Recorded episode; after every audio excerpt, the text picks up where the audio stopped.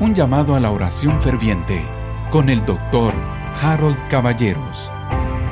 Queridos hermanos, hoy 3 de septiembre iniciamos nuestro devocional. Yo oro a Dios que la oración se vaya convirtiendo de primero de un esfuerzo que pase a ser un gozo y que pase a ser un momento lindo de comunión con Dios. Hoy trataré el tema de los versículos siguientes de primer capítulo de Santiago. Iré del versículo 12 al versículo 15. Y dice así, Bienaventurado el varón que soporta la tentación, porque cuando haya resistido la prueba, recibirá la corona de vida que Dios ha prometido a los que le aman.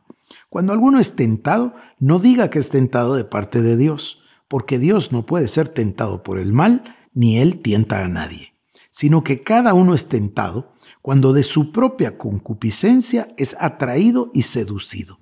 Entonces la concupiscencia, después que ha concebido, da a luz el pecado, y el pecado, siendo consumado, da a luz la muerte. Bueno, este es un pensamiento, en otras ocasiones tuvimos dos o tres conceptos, aquí tenemos uno, y es el tema de la tentación. El pasaje comienza, o el versículo 12 comienza, con la expresión, bienaventurado el varón que soporta la tentación. En primer lugar, me dice que podemos soportar la tentación.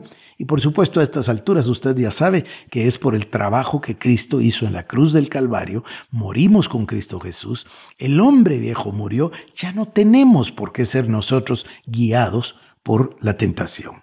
Luego dice, cuando alguno es tentado, no diga que es tentado de parte de Dios, porque Dios no puede ser tentado por el mal, ni él tienta a nadie.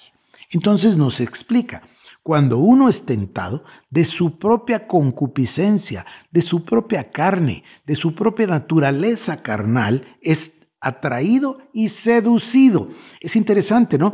Porque usted pudiera ser que tenga una situación en la que le atraigan, pero lo puede rechazar, en la que intenten seducirlo, pero lo puede rechazar.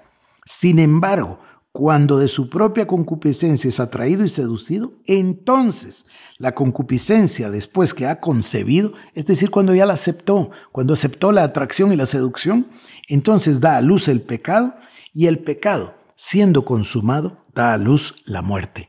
Esto es lo maravilloso que esa concupiscencia, esa naturaleza pecaminosa, ya murió.